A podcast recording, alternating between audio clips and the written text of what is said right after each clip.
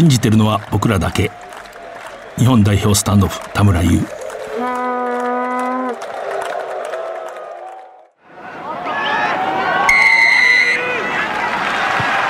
藤島大の楕円球に見る夢。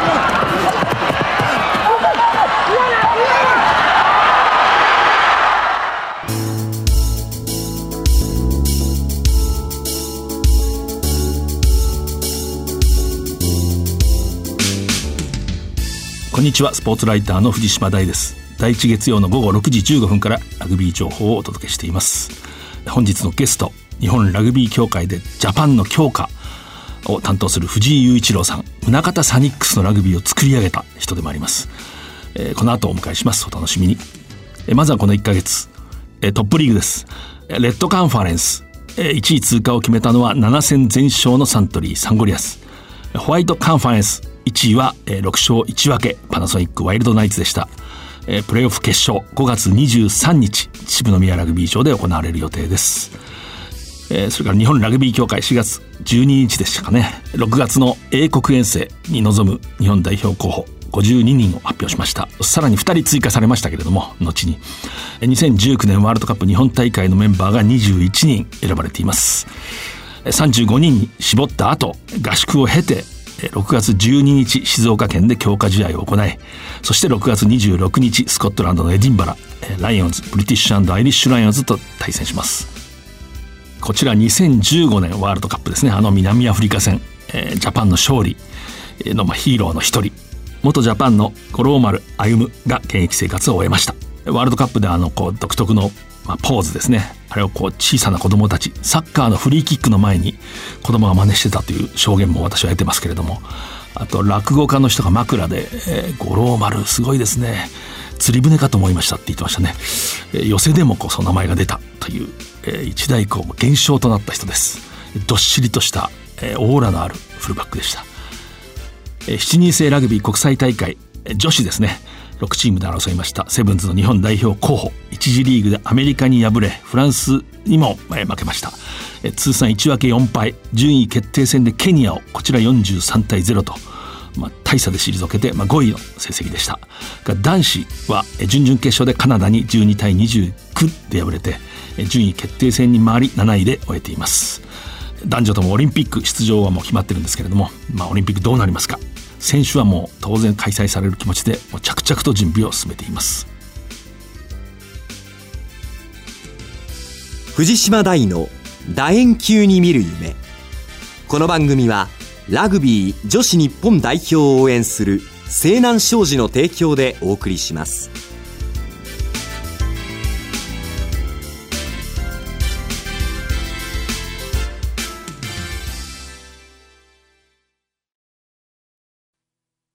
ここから始まってゆくつながってゆく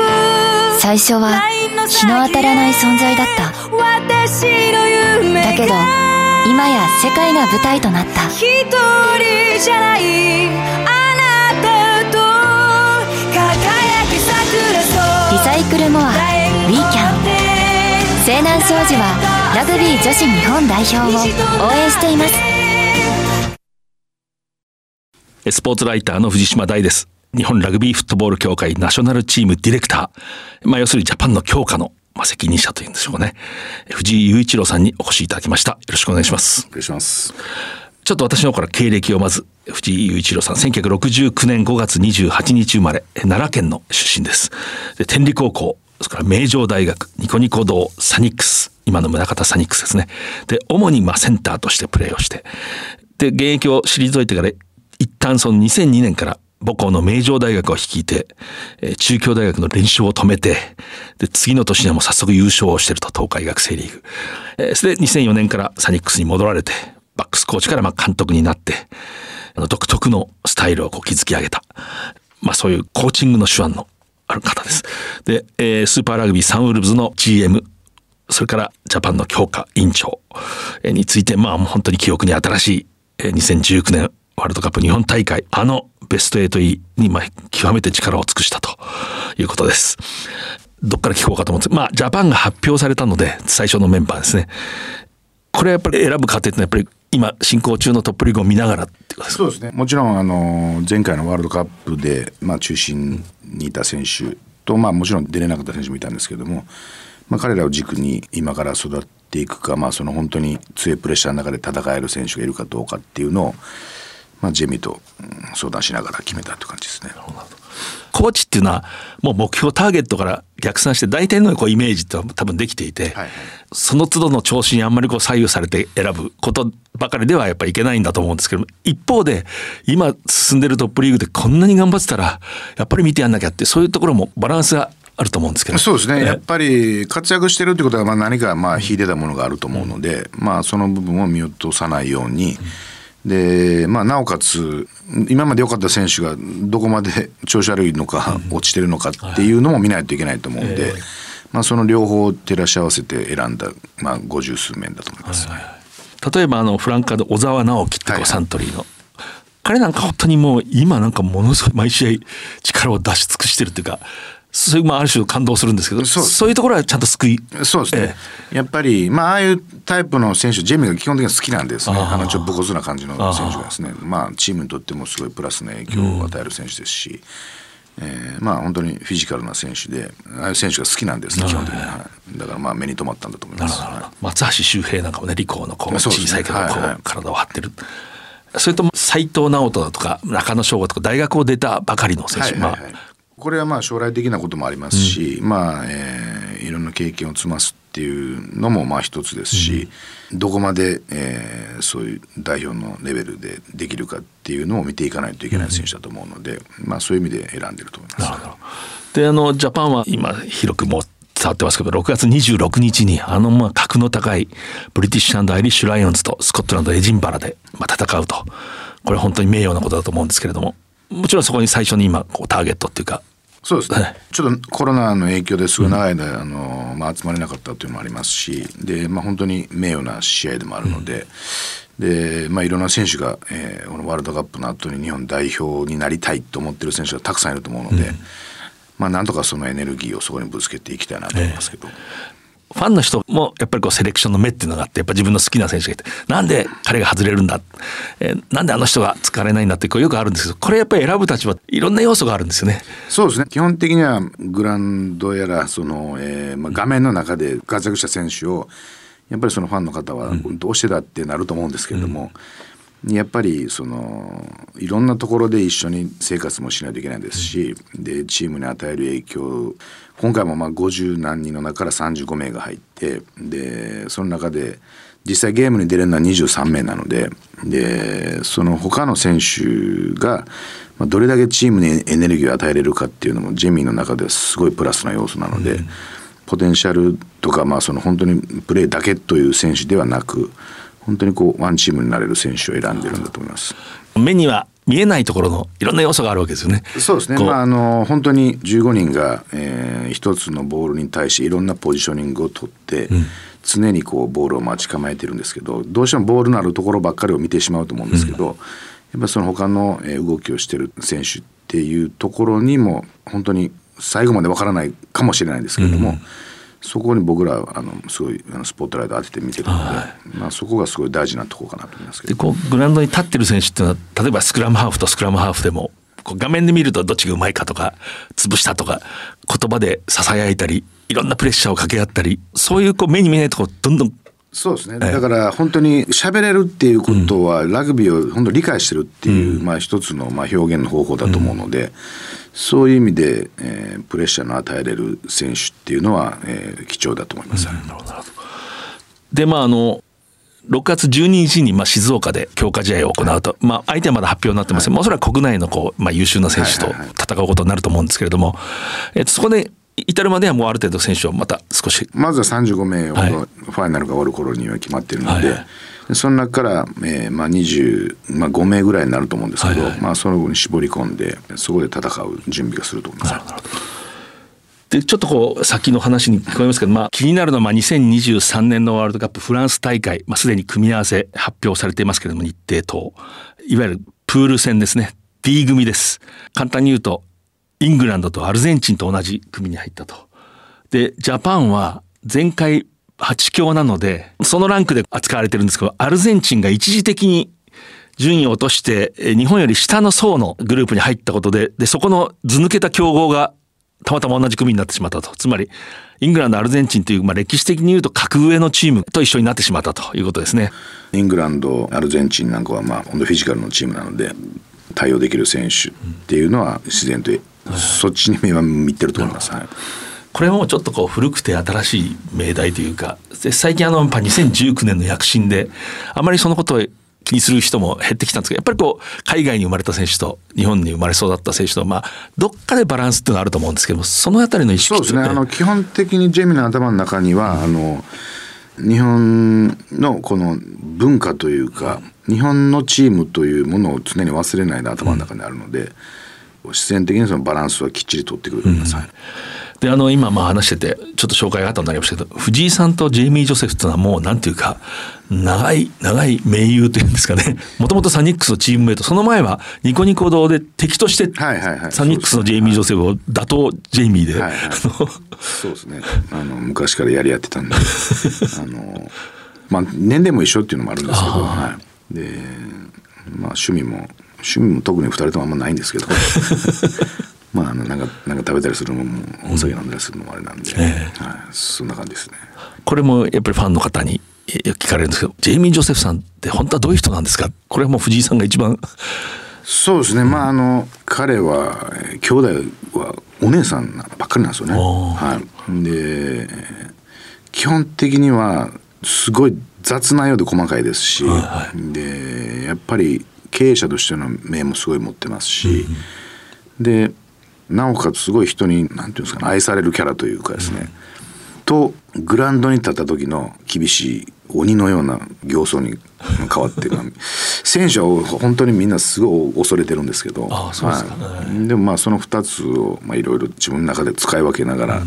名称じゃないかなと思いますけどね。はいはい。はい。本当にこう、ね、宗像の生活にもすっかり、まあ、馴染んでいて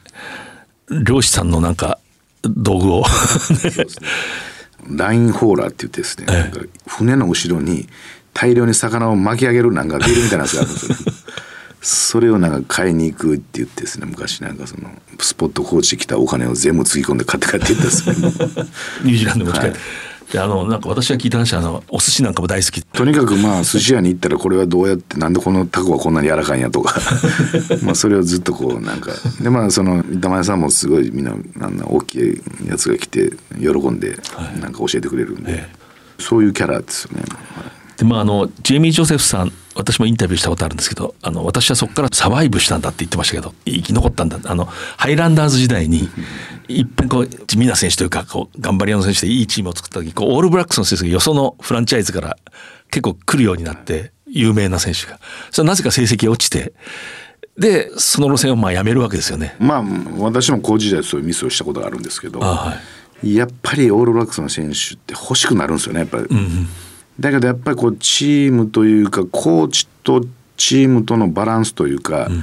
自分のコーチのスタイルをちょっと曲げてしまってるんですよその時点でも。選手に頼ってるというか。だからどっちかというとジェミーは完全にそういうコーチングのスタイルの選手なんで、はいはい、自分の考えをきっちりその、えー、遂行してくれる選手が、うん、まあいい成績が出ると思うんですけど、うん、まあ、オールブラックスたくさん入れるとそれぞれの自分のスタイルで戦いたがるわけですよねやっぱり。そこに失敗というか、うん、学んで。で最後にまあああいう優勝する前はオールバックスオールバックスにしてやった選手を、彼がオールバックスにさしてやったんですよね。でそのスタイルの方がやっぱり自分に合ってるって思ったんでしょうね。うん、私あれで学んだんだってこう言ってて、はい、やっぱり相当大きな出来事だったんだなそうですね、えー、その前も彼は僕に同じこと言ってたんですよ、うんでも同じことやったんですよね、うん、その時に同じことやってるって僕も言うたんですよ。そしてダメやったんですよね。要するにサニックスを引いてる藤井さんに、はい、お前ちょっと大物に頼りすぎだぞって。頼りすぎって言ってその後自分のところにあのブラッドソンとか持って帰ったんですよね。ほんならダメやったっていう。お前も同じことやってるみたいな。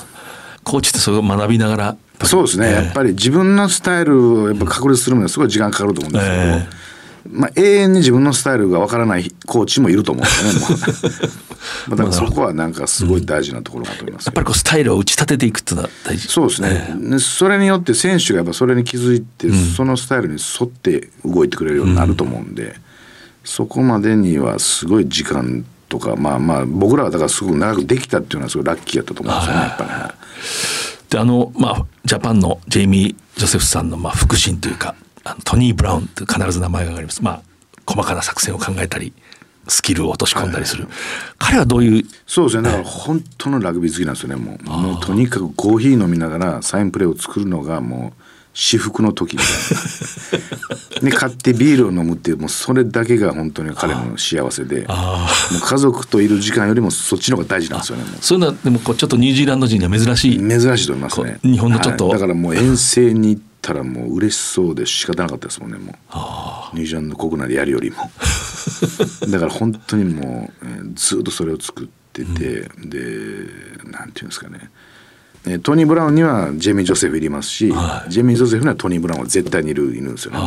2人ともおそらく自分の弱さをちゃんと分かっていて、うん、そこをお互いがこう感じはい、はいだからこれ面白いもんでだからって私生活ですごい仲がいいとかそういうこともないんですよね。一切飲みに行かないです。そうです、はい、ニュージーランドでも二人飲みに行くことはほぼないです、はい、はい、しかしラグビーのことはピタッとこう。そうですね。だから、そこがまあジェミーのすごいところで、うん、絶対友達ぽいやつは入れないですよね自分のスタッフの中に。でちょっとネガティブなことを言ってくれるやつを必ず入れるしでちょっとぬるくなってきたなと思ったらちゃんと叱りますしだから本当にミーティングはもう毎週みんなもうけんけんがくがくでももう本当に喧嘩しながらでもただその扉を開けたらみんな忘れようみたいな。なるほどね。それぐらい厳しかったです。でまああのリスナーの方も興味あると思うんですが2019年のまあ、ワールドカップ、まあ、あれだけの成績を残して大概の話はこうみんな選手も話し出し、はいはいはい、で藤井さんも、まあ、書物もすごい面白い本ですけど、はいはい、しかし今もまだ秘話ってのありますかそうですね。秘話はねもう本当に絶対言えない秘話もたくさんあるんですけど。だけどなんていうんですかね。最後の方は僕らも絶対に勝てると思ってたんですけど、うん、やっぱメディアがどうしてもえーと、ロシアのとのアイルランドの試合は負けるやろっていうのを前提にいつも質問を受けてたんですよ、なんとなく。そこにはすごい違和感があったんですよなんとなく。はいもうジャパンの内側の人たち、まあ、当事者はもう,、もういけると。そうですね、はい、だから、ね、僕らもそう信じてたし、うん、絶対いけるなみたいなところちょっとあったんで、うん、私あの前日の練習をやっぱり見に行ったんですけども、はい、あの解説者としてものすごくいい雰囲気だと分かりました。これはもう仕上がってる。でも勝つとこう言い切れなかった自分はやっぱり1987年からワールドカップをずっとカバーしてきて、しかもロシア散々いろんな面を見見てきたんで、まあしかもねやっぱり僕らも惑わされて相手を必要以上に大きく見てて、やっぱり開幕前ランキング世界ランク1位だろう、どうしても思ってしまうんですよね。そうですよね。だからやっぱりそこをこう、まずそれを崩す作業から入ったんですよね。メンタルコーチも呼んで。うんでそのまあ僕がすごいいいなと思ったまあ話でそのデイビッド・ガルブレスっていうメンタルコーチを読んだんですけど、はいはい、でまあ彼は本当僕らより若いんですけど、うん、見た目はちょっとおじいさんみたいなんですけど 世界のすごい有名なロッククライマーがいて、はいはい、で、えー、950メートルの絶壁を命綱なしで登ったんですよね、もう。もう全く直角のところをですね。うんでそれだけを見るとすごいクレイジーに見えるけれども、うん、そのその人は命綱をつけて2年半毎日登ったらしいんですよ。どこにどういうくぼみがあるかを全部熟知してたんですよね。はいはいはい、だからいかに準備っていうのが大事で、うん、いろんなことが起こった時にちゃんと対応できるようにしなさいっていう話をまあその選手にしたわけですよね。うん、あれがなんかこうすごいみんなの中で準備がすごい大事やっていうのと、これはクレイジーな挑戦ではないってっていうふうにこうみんなにこう落とし込んでいったんですよ。その話を中心に。だから僕らの中でもそのアイルランドにどう勝っていくかっていうのをこれで勝てるっていうところまで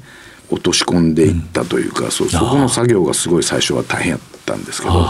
最後はもう全員がもう絶対勝てるみたいな。うん。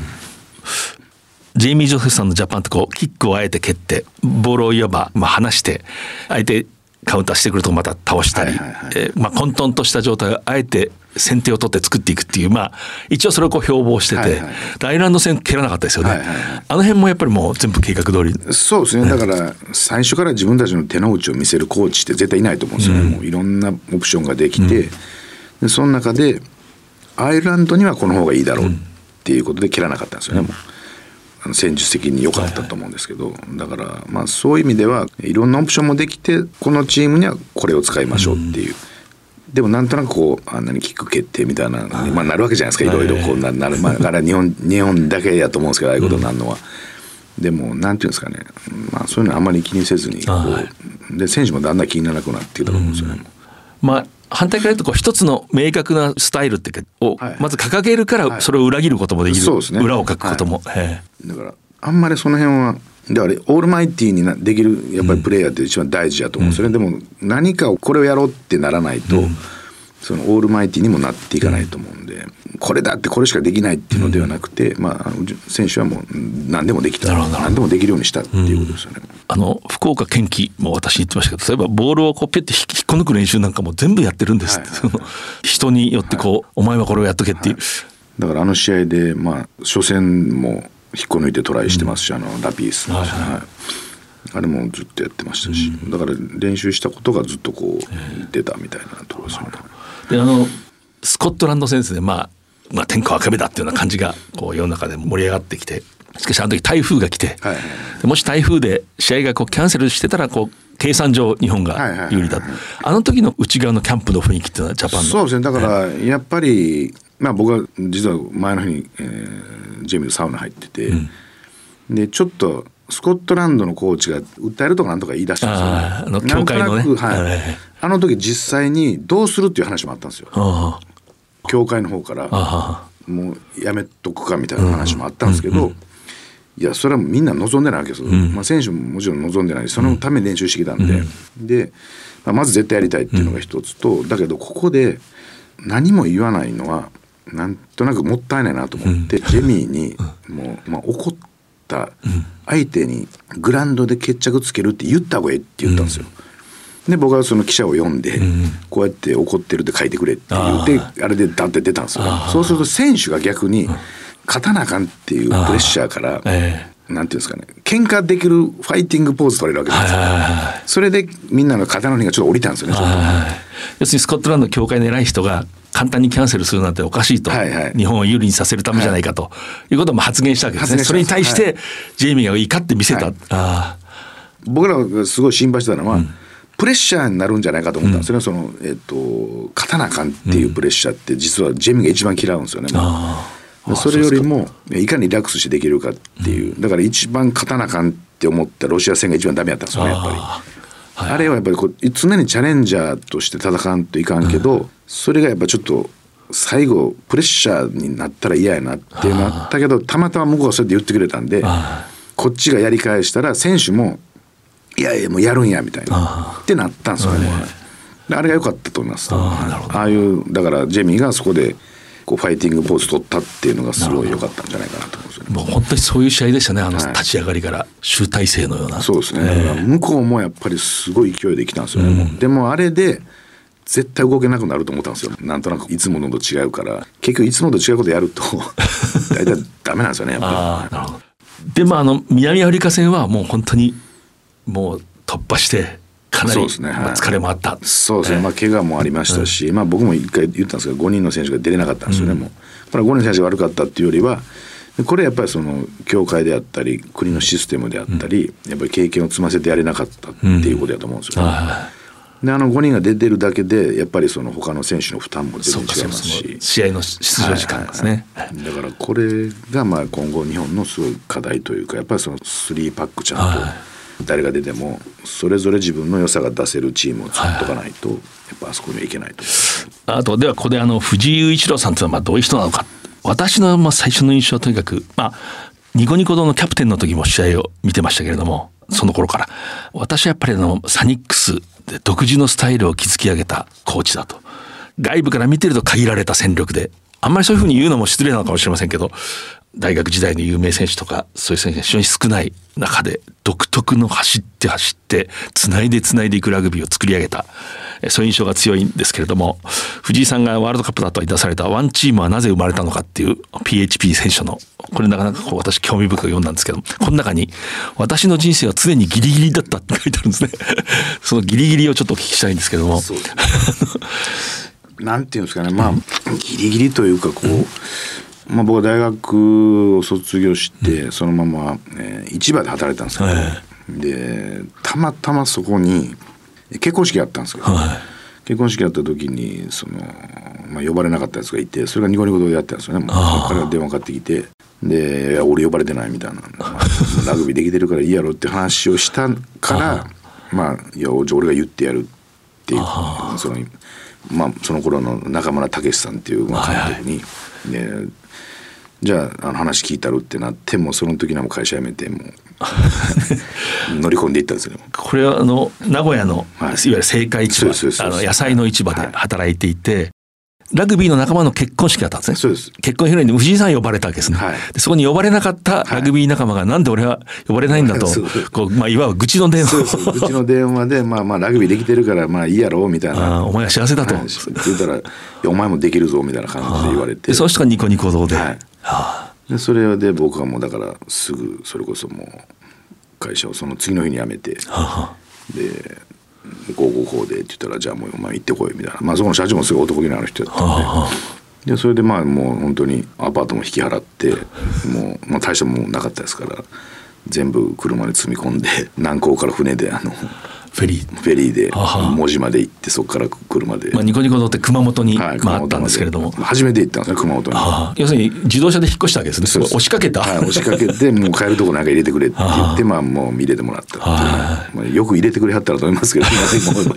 でそこでやっぱりこうリーダーとなって私覚えてます。ところがそのニコニコ動画やっぱりこう部を、はいはい、あのまあ、存続できないということになって1999年の1月でしたね、はい、最後の試合、はいはい、あの時私記者会見出てたんですけど、はい、藤井首相があの「また来年と言いたいけど言えないんだ」ってあれすごい覚えてますね。あれもだから、うん、えっと渋野宮で近鉄とやったんですよね最後、うん、この間も近鉄やったんですけど。なんかいつも前向きに話そうと思ってもその時はできなかったんですよ。ね、うん、でまあそれでまあ亡くなったまあ僕は運よくサニックスの社長に拾ってもらって、はいはい、要するに対戦してて向こうのなんかちょっと厄介なキャプテンがいるぞと、はいはいはい、だから いっそのこと取っちゃえと。そうですね。だからまあそうやって社長が言ってもらえてなかったら多分なかったと思うんですよねそそこにジェイミー・ジョセフがいたわけですよね、そ、ね、のサニックス、はいはい、その本当に日本のプロ選手のもう走りのような形で、オールブラックスのジェイミー・ジョセフがサニックスに行って、はい、で突然敵がチームメートに。そうですね、えー、でまあその年サニックスも優勝して、はい、優勝してでまあその全国大会でもすごいいい成績やったんで、うん、まあ社長がすごい喜んだんですよね、はい、で僕はもう一年やってその年もまあ全国大会行ったんですけど僕はもう怪我が結構、えー、股関節怪我して、うん、でもそのやめたんですよね。でまあジェミーには残れ残ってやってくれって言われたけど、うん、いやもうあの大学でって言って僕大学行った名城大学の監督に、はい、でその時に結局トップリーグ始まったんですよ、はい、でトップリーグ入ったんですけど、えー、落ちたんですよね1年で、はいはい、で社長がその僕は向こうで新聞に出たりしたんで、戻ってこいみたいな話になって、これねあの私はぜひこれは言っときたいんですけど名城大学母校の監督にまあ現役を引退して呼ばれるとたちまち成績出してるんですよね。あの1年目2002年にまあ就任して、はい、あの当時東海地下も中京大学の圧倒的な、もう一人ガリバーのような状態でその連勝を133でストップさせたのがその名城大学藤井監督で。でその次の年にはもう東海大学で優勝してる。コーチの経歴見るとこういうところでしっかり結果を出してる人ってのはやっぱり絶対コーチングの能力が高い。まあもちろん分かんないけど自分のことあんまり言いにくいから。でまあ戻ってでまあサニックスをきつく、はい、その戻った時はもうジェミーと入れ替わりやったんですよ。ジェミーは戻ってきてくれ戻ってきてくれって言ってジェミーが帰る時に藤井を呼ばないともうこのクラブはなくなるって言って帰ったらしいんですよ。で僕は帰ってきたんですけど名城から帰って名城から帰って、はい、あのさっきサニックスに移った時に最初からジェイミー・ジョセフとはこうなんとなく馬があったの？あその選手の時は。選手の時はワールドカップの年だったんですよね。い。なかったんですよ99年1999年で時々帰ってきた時にまあ初めてあれやったからこう飲みに行ったりしとったんですよ、で次あつ夏に帰ってきた時には、えーまあ、ワールドカップ終わって帰ってきた時には、はい、もう全然違うチームになってたわけですよ。その結局だから僕が来た時はみんなめちゃくちゃ仲悪かったんですよ。はいはいはいで僕らが来て、まあ、それをまあ僕が飲みに行ってこう、コンコンとみんなに話をして、はいはい、でまあこう結構チームらしくなってきてたんで、うん、まあ、ジェミはそれを見て、まあ、ジェミはすごいやりやすかったと思うんですよ、なるほど僕だけのあれじゃないんですけど、はい、ずっとそういうチームに僕もいたんで、はいはいまあ、調整をしながらこうでみんながそ目標に向かっていけるようになってたんですね、うん、最初来た時はもう誰がプロで給料がどうとかその話ばっかりなんですよね、はいはい、でもそれがもうだんだんその一つのチームに。なっていったと思うんですよね。なるほど。でそれをこうジェイミーやっぱり見て感じてそうですね。だから、えー、まあニュージーランドはそういうチーム作り結構多いと思うんですけど僕らもニコニコドームだからマーブとかそういう外国人が結構昔からいたんで、えー、そういう結構スタイルやったんですよね、まあ、試合終わったら飲みに行ってみたいな。はいはい。でもサニックスとかそういうのはあんまなかったからジェミーは日本はこういうのはないと思ってたらしいんですよね。でもそれが帰ってきたらそうなってたんで。なるほどなるほど。でからちょっとこうちょっとずつ変わっていった。でまあそこからいわゆる盟友という、ね、そうですね。まあ2年しかプレーは一緒にやってないんですけど。前藤井さんがおっしゃってたんですけどあのジェイミー・ジョセフってプレイヤーとしてもなんか監督みたいだったってこうそうですね。だから僕もジェイミーもすごいラッキーやったのは、ええ、そういうことができるチームにいたんですよね。はいはい、ニコニコ堂も途中コーチがいない時とかがあったわけですよもうもうその廃部ってなった瞬間にいなくなったりとか。はいはい名城の時も僕大学4年の時キャプテンやったんですけど、ええ、全部自分でやっていいって言われたんですよ、はいはい、練習メニューも選手のメンバー決めるの全部自分でやったんですよ、も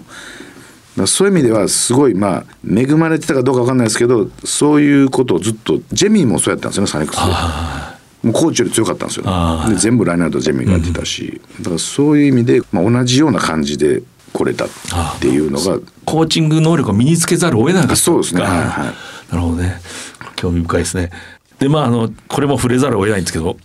報道でその宗像サニックスちょっとこう強化を縮小していくと、これなかなかまあ決まってないことも多いでしょうしそうですね。だからやっぱり、えっと、一つの会社で、うん、特に、まあ、サネックスなんて大きな会社ではないので、うん、やっぱり支えていくにはまあ限界があると思いますし、うん、だからいろんなスタイルをやっぱり今から考えて、まあ、そのスポンサーを探すであったり、まあ、自分たちで稼げるっていう、まあ、今度まあプロ化をしようっていうのはそういうことだと思うんですよね。だから一つの会社でなかなか一つのチームを見続けるっていうところのまあ限界というかですね、まあ、そこはちょっと感じたですね。でまあやっぱり今現在進行中のジャパン、まあ、これから活動が始まる。ようやくですね感染症の問題で。まあもちろんそれ活動が制限されたとは大変だったんでしょうけれども今ジャパンこうどういうまあ、プランで進んでいく？そうですね。まずはやっぱりちょっとまだ一度も集まってないんですね、うん、そのワールドカップ終わってからですね。だからまずはしっかり一回集まって、うん、でもう一回その全員で次のワールドカップに向かっていこうっていうところを始めないといけないっていうのともちろんいろんな不安もありますし、だけどまあ世界中今同じような状況なのでその中で一歩でもこう先に進んでいくためにまあ相手よりも何か違うことをやっていかないといけないと思うんで、うん、今まあそこを探してるところですね。うん、まあ例えば2019年にこう成功したからってあのスタイルを踏襲するってことではそうですね基本的にラグビーってやっぱり一歩先に行かないといけないと思うんですよねやっぱり。で一歩先に行ったチームがリードして、うん、まあそれに対応してくるのがラグビーだと思うんですよね、だから新しいことを見つけ出してでそれを相手にどんどんぶつけてプレッシャーかけていくっていうスタイルが、まあ、僕らずっとそうやってやってきたんで。だから今はそこを何で一歩先に行くかっていうのはやっぱ探していかないといけないと思うんですよね。でまああの先ほど言いました6月26日にまあブリティッシュアイリッシュライオンズだって。でおそらくその後に英国内でどこかとテストマッチを今模索してる、はいはいはい、こう組む予定だというのは私も聞いてるんですけど、はい、まあ、そういうスケジュールでこうやっていく。そうですね、えー、まあとにかく、えー、試合数をやりたいっていうのと、うん、もうとにかく国を移動すると2週間隔離されてしまうんで。はいはいはいだからそれがすごいまあ無駄な時間にならないように、うん、えー、上手な手をはめてもちろんそのエリジビリティを取らないといけない外国人もいるので。外国人のそジャパンになる資格。そうですね、はい、はい、一回取ってしまうともうあの安全地帯に入れるんで、はいはいはい、だからそれもまあ含めて2試合は絶対にやりたいなと要するに次のワールドカップ大体こう想定して、はい、この選手はとにかく今のうち試合に出したこと、ジャパン、じゃあ、まあ、一回着せてしまうというと変ですけれども、そうですね、えー、それもまあちょっと一つの今回は。作業になるかなと思うんですけど。でまあジェイミー・ジョセフさんトニー・ブラウンさんはじめこう5月の半ばぐらいからもそうですね。こう日本でしっかりスタートをしていくと。はい。はいえ。ーですね。そうですね。まあ僕はあの決してあの主役ではないので、僕の目標というよりもヘッドコーチとまあ選手が掲げた目標をまあいかにそれを達成できるかのようにまあ陰でサポートするのが今の僕の仕事かなと思ってますけど。うん、まあちょっとコーチの血がうずくと思います そろそろやりたくなるんですか？どどこでも。もうもう諦めてます。本日あの日本ラグビー協会ナショナルチームディレクター藤井雄一郎さんにお越しいただきました。本当に忙しいところありがとうございます。今ここから始まってゆくつながってゆく最初は日の当たらない存在だった。私の夢だけど今や世界が舞台となった。一人じゃないあなたと輝き桜リサイクルモアウィーキャン西南商事はラグビー女子日本代表を応援しています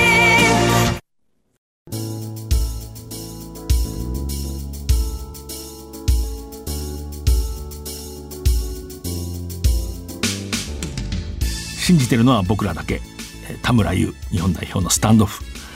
これはあの2019年9月28日ですね。あの歴史的な日。アイルランドをラグビーのワールドカップで破った。その直後ですね。田村がこう話した言葉ですけれども。これどういうことかっていうとその試合前のミーティングでジェイミー・ジョセフさんヘッドコーチ監督が、えー、こうまあみんなを鼓舞する、まあ、詩ですね。詩をこう、まあ、朗読したと。それは詩になってたんですけれどもね。田村優らしいこう感受性でそれをこう非常にコンパクトに一言で表した信じてるのは僕らだけだと。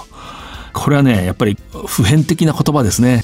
まあ、かつてのあの日本代表監督大西哲之助さんの有名な言葉「真は力なり」と。全くこう重なるやっぱり信じるってことがこう勝負の根底になくては特にこう挑戦する側ですね。戦力で上回っているわけではない体格で勝っているわけではないチーム集団っていうのは信じるということがもう具体的な力であるということだと思います。この番組は放送の翌日からポッドキャストで配信します。ラジコのタイムフリーでもお聞きいただけます。来週のこの時間には再放送があります。またパラビでも配信します。